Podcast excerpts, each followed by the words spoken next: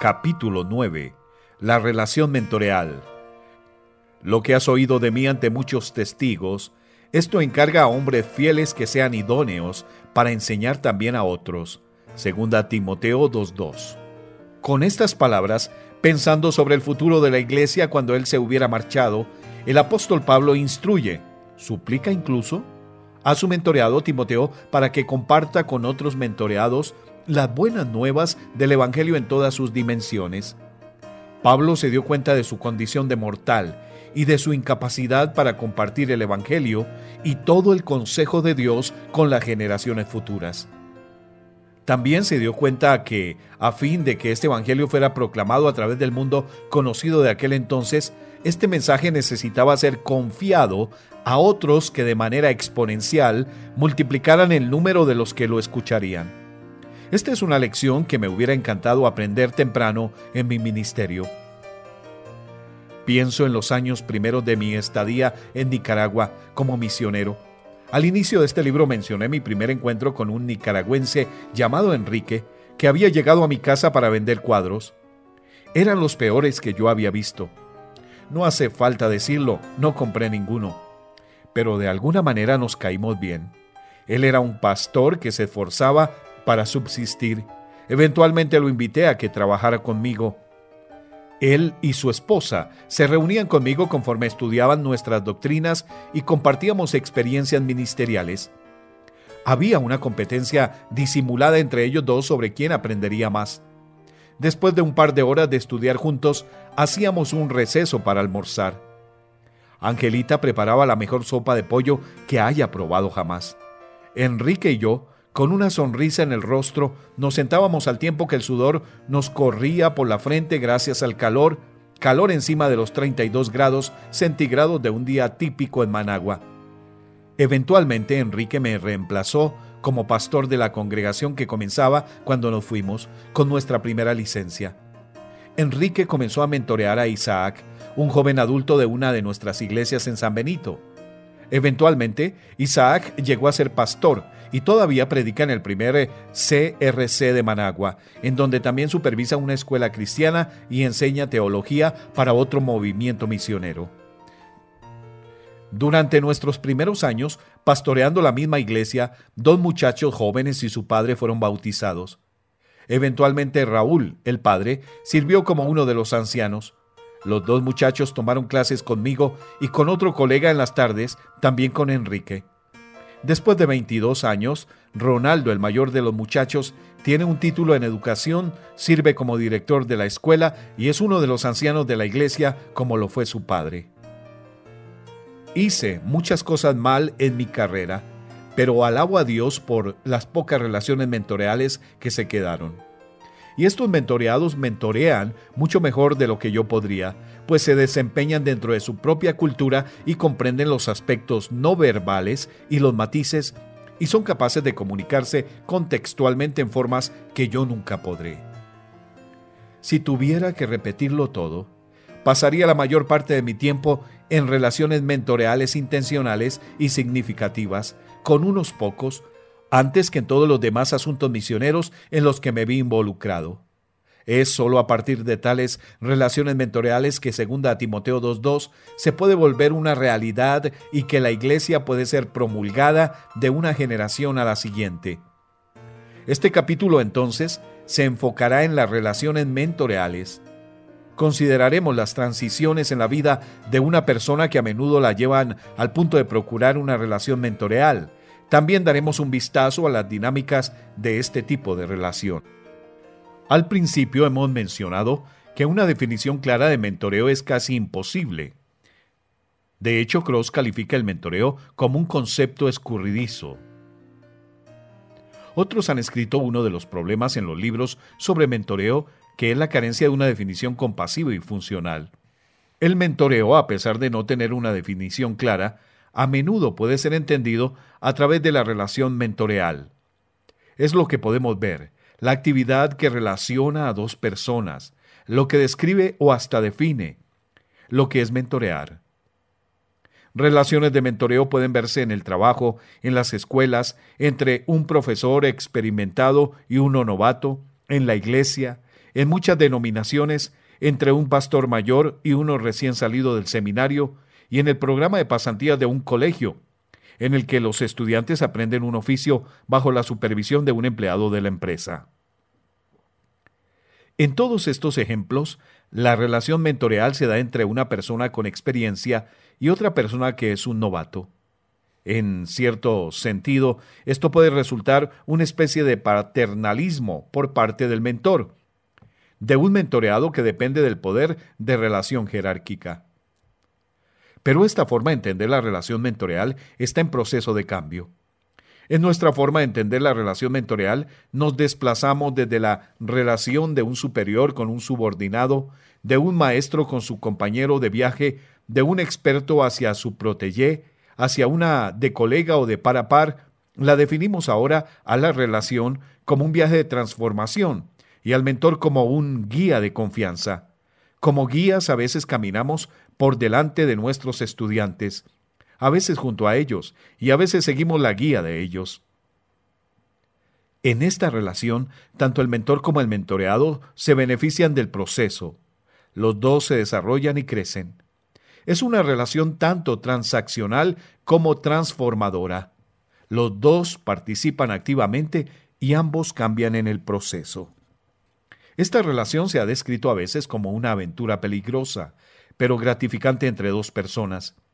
El viaje del mentor y el mentoreado avanza entre repisas estrechas y de proporciones enormes, así como altas perspectivas, y no es para los pusilánimes o indiferentes. Al mismo tiempo, del lado positivo de las cosas, otros han denominado a la relación mentoreal como un espacio hospitalario que nutre de intimidad y confianza. Relaciones mentoriales. Hasta este punto hemos hablado de relaciones para mentorear entre dos personas, un mentor y un mentoreado. Una relación mentorial puede involucrar a más de dos. El mentoreo de grupo también se ha vuelto algo popular. En este tipo de mentoreo puede haber un solo mentor con dos o más mentoreados. En esta clase de arreglo, los mentoreados también aprenden unos de otros, pero todavía bajo la guía de un mentor oficial. El beneficio de un grupo mentoreal se puede observar en una ilustración como la que sigue. Los ecologistas nos dicen que un árbol plantado en el claro de un bosque viejo crecerá con mayor éxito que uno plantado en campo abierto. Al parecer, la razón es que las raíces del árbol del bosque siguen los caminos intrincados formados por árboles anteriores y, por ende, se arraigan más profundamente. De hecho, con el tiempo las raíces de muchos árboles pueden literalmente incrustarse en otras y crear un colchón de vida interdependiente escondido bajo tierra. Esto literalmente permite que los árboles más fuertes compartan sus recursos con los más débiles de suerte que todo el bosque se vuelva más fuerte. ¡Qué cuadro tan interesante!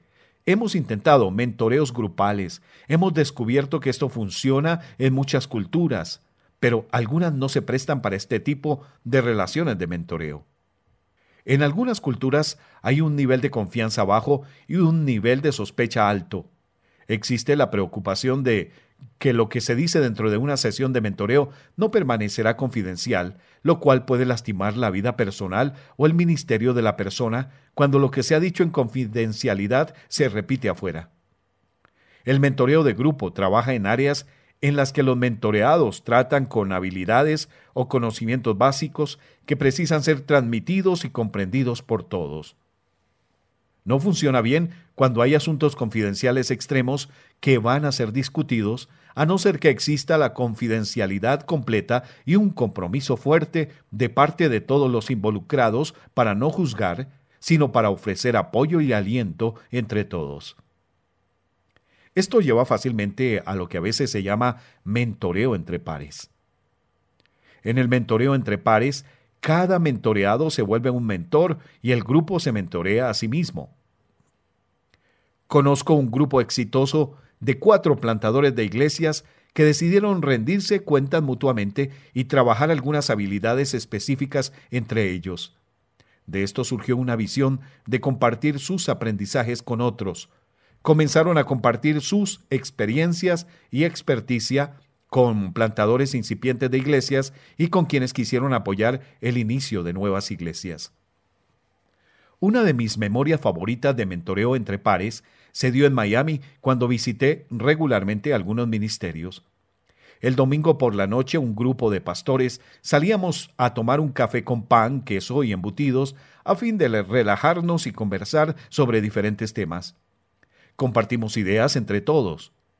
Claramente fue informal y de corto plazo. Pero algunas de las mejores ideas sobre cómo pastorear una iglesia o acerca de plantar iglesias salieron de esas conversaciones. Hubo mucho para dar y recibir, aprendimos los unos de los otros.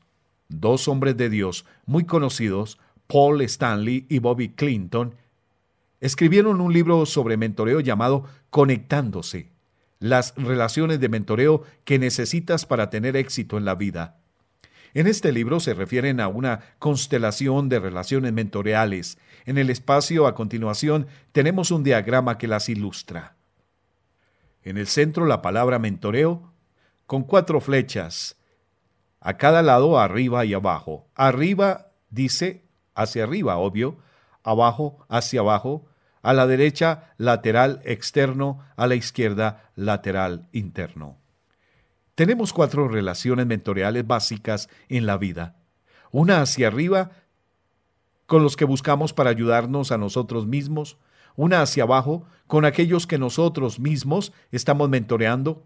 La tercera y cuarta son a los costados o laterales de mentores colegas, amigos, compañeros de trabajo, cónyuges.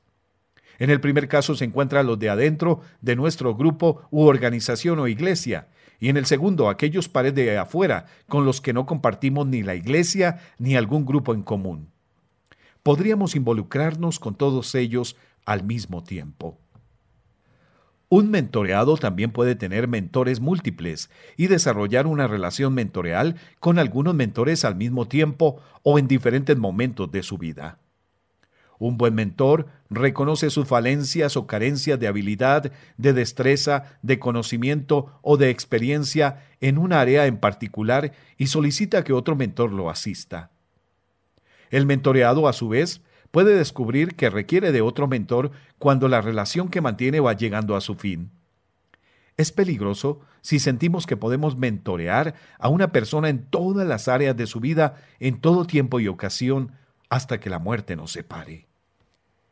Descripción de una relación de mentoreo. Quizá es tiempo de movernos a otros aspectos del mentoreo. ¿Qué hace saludable a una relación de mentoreo? Un mentor describe una relación de mentoreo saludable como aquella que es intencional, de demanda mutua y significativa. Bob DeVries, un profesor retirado del seminario Calvin, escribe, cada parte que ha sido asignada o que se involucra en la relación ha de mantener un compromiso, tanto hacia la relación como hacia la otra persona involucrada en esta. Este compromiso es evidente por el monto de intencionalidad que la persona trae a la relación, por la intensidad con la que se involucra y el nivel de cuidado por la persona o el interés en la relación que la otra parte manifiesta. Una relación saludable de mentoreo ha sido descrita como una relación apasionada y fértil. De desarrollo, de cuidar, de compartir y de ayudar en la relación. En la que el mentor invierte tiempo, el saber cómo y esfuerzo para fortalecer el crecimiento, el conocimiento y las habilidades, y que además responde a las necesidades críticas en la vida de esa persona. Vemos repetida la idea de cuidar, de intencionalidad, de responder. El desarrollo de una relación de mentoreo no se da de la noche a la mañana y tampoco se puede mantener sin compromiso. Yo pienso profundamente y por largo tiempo y oro. Cuando alguien se me acerca para que lo mentoree, sé que necesito estar ahí para un trabajo largo y completo, en lo grueso y en lo fino. Sé que requiere mi tiempo, mis oraciones, que va a demandar mucho de mí, así como de mi mentoreado. Una relación de mentoreo no ha de ser asumida ligeramente si se pretende que sea sustentable y saludable. También necesito ser consciente de mis limitaciones. ¿Tengo el tiempo para esto? ¿Tengo el conocimiento de las áreas en las que esta persona quiere que la mentoree?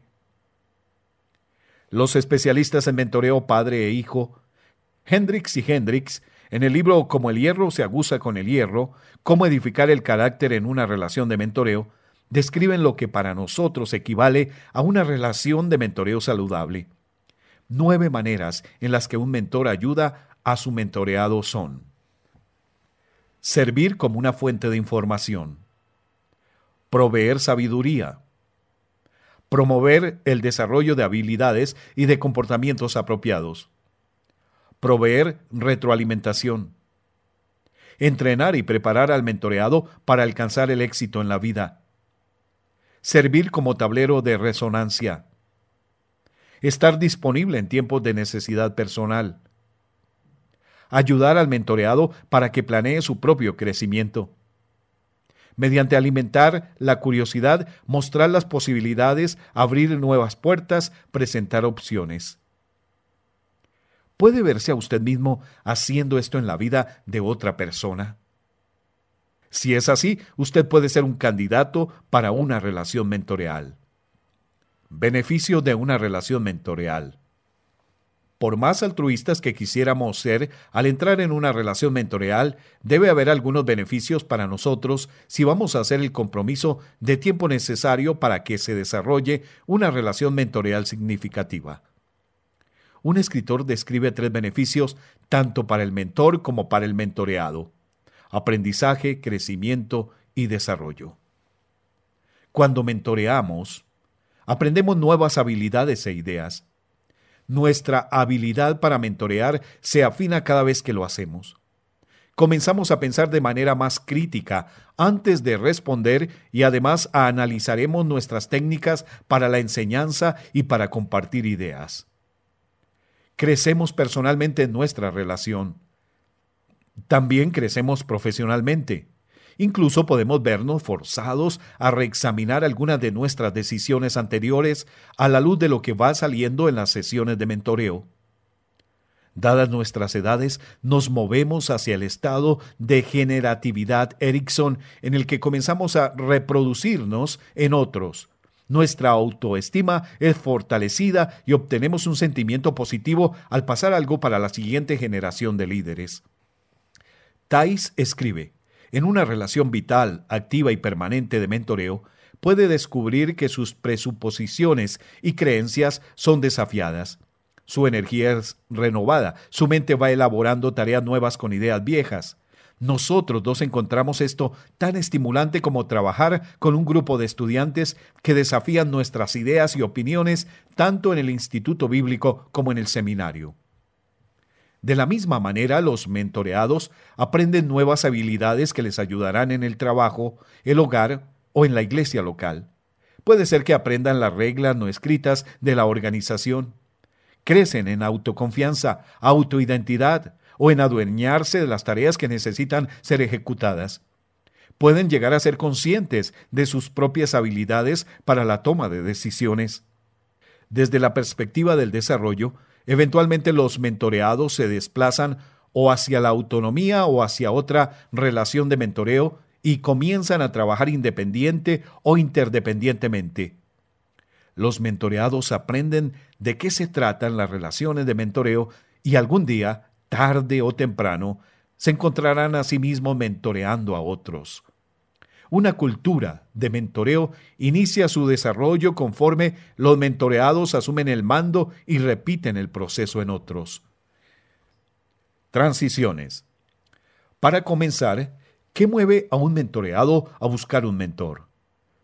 Levinson, un estudiante de los ciclos de la vida humana, sugiere que un mentor, por lo general, se introduce en la vida de un mentoreado durante los momentos de transición. El mentoreado reconoce la necesidad de alguna experticia o guía en la siguiente etapa de su vida. Normalmente en esos momentos es que los aprendices adultos están en las mejores condiciones para aprender nuevas ideas, nuevas formas de pensar y de percibir cosas nuevas, de tomar tiempo para adquirir nuevas habilidades. Considere una persona que enfrenta la pérdida de su trabajo. Comienza por aprender una nueva habilidad que la preparará para el mercado laboral o adquiere conocimientos que la volverán de mayor valía para la compañía. Esto es lo que Heaven Hearts llama un momento enseñable. Podemos recordar personas que se nos acercaron, pues pasaban por algún tipo de transición y necesitaban tiempo con un mentor que les ayudase con la molestia. Una vez alcanzando el éxito, la relación mentorial terminó. Conocí a Javier en mi proceso de trabajo como líder del equipo regional de las misiones de hogares cristianos reformados. Javier se enroló en un programa de maestría en línea. Se hizo obvio que, si tomaba solo un curso por trimestre, iba a requerir de muchos años para finalizar el programa. Me solicitó que le sirviera como su mentor académico mientras resolvía qué era lo mejor para su desarrollo personal y profesional. Con el paso del tiempo, se hizo claro que, con todos sus créditos anteriores que había reunido en otros lados, tenía más sentido que estudiara a nivel local en un campo diferente y completara su acreditación en menos tiempo. Cambió de escuela, tomó un camino académico diferente y concluyó recientemente su acreditación. Hasta me reemplazó en el ministerio que yo guiaba. Continuamos como amigos y colegas, pero ha sobrellevado el peso que lo motivó que nos juntáramos. Me ha pedido que continúe como su mentor académico cuando vaya a decidirse por un doctorado, pero hasta entonces nuestra relación formal como mentor y mentoreado ha concluido. Dinámicas de la relación de mentoreo. No hay dos personas que se metan en una relación sin que sean cambiadas. Jean y yo nos hemos conocido cerca de 12 años. Nuestra relación al principio fue profesional mientras trabajábamos para ministerios diferentes. Eventualmente comenzamos a trabajar más estrechamente gracias a metas comunes y finalmente terminamos trabajando para la misma organización y al mismo nivel como líderes de equipos regionales, luego como comiembros dentro de un departamento en la agencia misionera. Ahora somos más que colegas, somos amigos y hasta nos juntamos de manera informal para apoyo mutuo de rendir cuentas. Soy mejor gracias a que conozco a Jin y a que tengo una relación con él. Jin confirma sí. De la misma manera, otras relaciones muestran el mismo grado de intimidad y respeto, de camaradería y amistad. La relación que yo desarrollé con Enrique y Angelita en Nicaragua continúa hasta este día a pesar de que nos vemos solamente una vez cada tres años o algo así. Hay otros a los que puedo llamar para tomar un café o para que me hospeden cuando viajo. Y simplemente retomamos la conversación desde donde la dejamos la última vez que nos vimos. Estoy seguro de que usted ha experimentado esto también.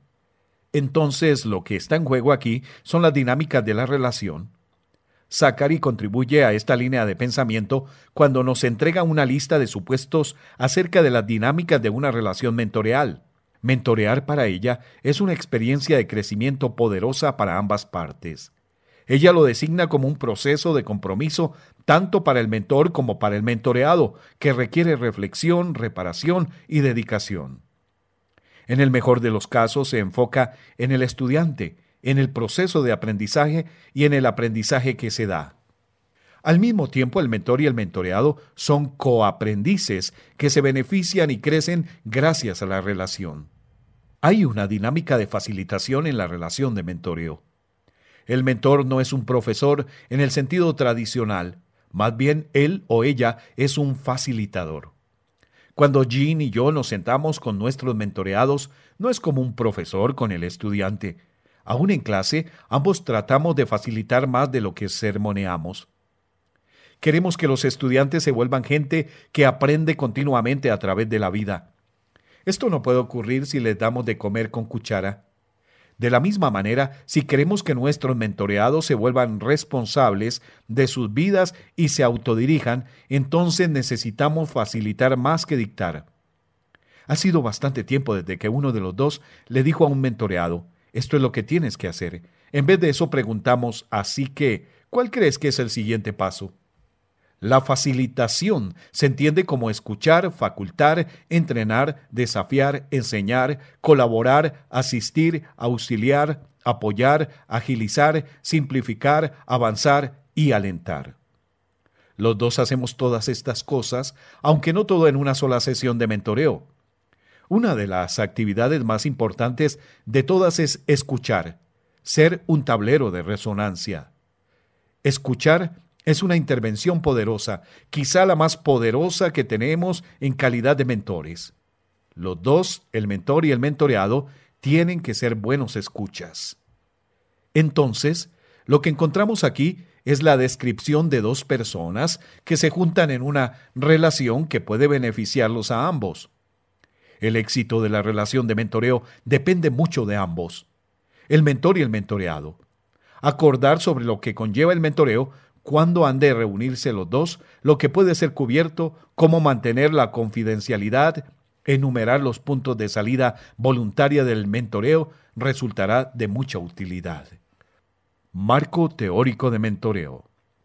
El marco teórico de mentoreo básicamente plantea la pregunta, ¿qué hace un buen mentoreo? Hemos observado en los capítulos anteriores que mentorear, como un arte, ha cambiado de muchas formas con el paso del tiempo. La mejor explicación de esos cambios, creemos, se encuentra en los elementos del paradigma del mentoreo centrada en el mentoreado desarrollado por Luis Zachary. El paradigma demuestra que el mentoreado pasa de ser una persona pasiva a un participante activo. Al mismo tiempo, el mentor pasa de ser una figura de autoridad a un facilitador.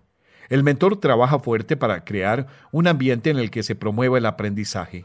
En el proceso de aprendizaje, la relación se mueve del mentor-director al mentoreado que evidencia mayor responsabilidad por lo que pasa en la relación. Ya no determinada por periodos de tiempos específicos, la relación está determinada por metas, una condición que la mayoría de adultos aprecia. En vez de vivir a través de una sola relación de mentoreo, el mentoreado puede experimentar varias a lo largo de su vida. Hay muchos ambientes para mentoreo, no todos tienen que ser cara a cara. Mentorear está orientado en el proceso, lo que permite la reflexión crítica, una habilidad que durará para toda la vida. Hay un cuadro con tres columnas y varias líneas, donde en la primera habla del elemento de mentoreo, la del centro del cambio de paradigma y la de la derecha principio de aprendizaje adulto. Explicación del cuadro en la página 140. En el rol del mentoreado, los cambios de paradigma son de pasivo a compañero activo. Y el principio de aprendizaje dice que los adultos aprenden mejor cuando se relacionan en el diagnóstico, planeación, implementación y evaluación de su propio aprendizaje. Siguiente línea habla del rol del mentor. El cambio de paradigma es de autoridad a facilitador. El rol del facilitador es de crear y mantener un ambiente de soporte que promueva las condiciones necesarias para que el aprendizaje se desarrolle. La siguiente línea es del proceso de aprendizaje. De mentor que dirige y es responsable del aprendizaje del mentoreado a independencia del mentoreado. Los adultos tienen la necesidad de ser independientes. Luego habla de la duración de la relación, de enfoque de calendario a meta determinada. La disposición para aprender aumenta cuando hay una necesidad específica a conocer. La siguiente línea habla de la relación de mentoreo. De una vida, un mentor, un mentoreado, a múltiples mentores sobre un tiempo de vida completo o múltiples modelos para el mentoreo individual, grupal o parejas de modelo. La reserva de experiencia es un recurso primario de aprendizaje las experiencias de otros añaden enriquecimiento al proceso de aprendizaje. La siguiente línea habla del escenario, de cara a cara, a lugares y oportunidades múltiples y variadas. Los aprendices adultos tienen una necesidad inherente de aplicación inmediata. Y la última línea habla del enfoque, de producto orientado, transferencia de conocimiento y adquisición, a proceso orientado, reflexión crítica y aplicación. Los adultos responden mejor al aprendizaje cuando son motivados internamente para aprender. Esta es la explicación del cuadro. Este paradigma se basa principalmente en la teoría del aprendizaje de adultos, la cual ayudará a cualquier mentor en la iglesia local a relacionarse con su mentoreado y a establecer un clima en el que se desarrolle el mentoreo. Resumen. En este capítulo hemos visto las relaciones mentoreales desde distintos lugares, como las facetas de un diamante. juntos nos dan una vista muy buena de lo que debe ser una relación mentoreal. Por lo menos deberíamos salir de este capítulo con un mejor entendimiento acerca de los componentes de una relación de mentoreo. En el siguiente capítulo comenzaremos a ver algunos de los más mínimos detalles de mentorear lo que se hace y lo que no se hace. Nosotros hemos estado allí y hecho eso. Así que aprenda de nuestros errores y no los tendrá que repetir. Preguntas para reflexionar. Primera, describa una relación de mentoreo hacia arriba, hacia abajo o lateral en la que usted haya participado. Segunda, el capítulo habla sobre no entrar en una relación de mentoreo a la ligera, puesto que involucra tanto de usted mismo. ¿Tiene usted el tiempo y energía para dedicarse a mentorear a alguien en su iglesia? ¿Qué ajuste debería usted hacer a fin de que ocurra? Y tercera, explique qué giros en paradigma del modelo de Zachary captaron su interés.